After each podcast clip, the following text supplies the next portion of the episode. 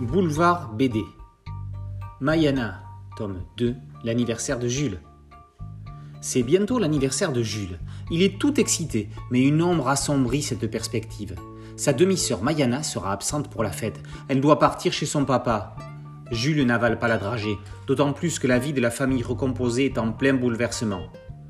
La maman de Mayana et le papa de Jules attendent un heureux événement. Mayana est l'aînée d'une famille recomposée. Elle adore son nouveau petit frère et est très peinée que le partage qu'elle doit faire entre ces deux familles attriste autant Jules. Alors, elle va tout mettre en œuvre pour lui démontrer que ce n'est pas parce qu'on ne peut pas être présent un certain jour que la personne concernée par la fête est moins aimée.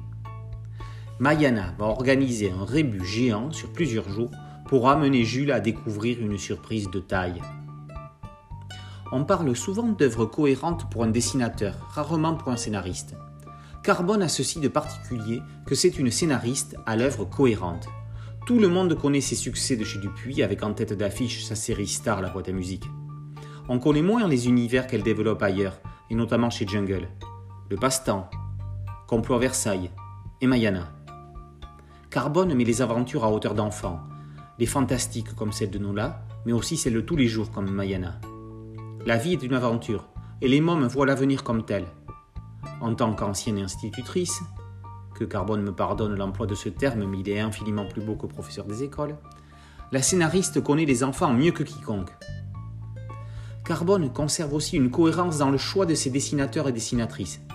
La plupart, comme JG, Cunha ou Berdal, ont ce style de dessin en couleur directe, avec des cases sans bord et des personnages aux grands yeux.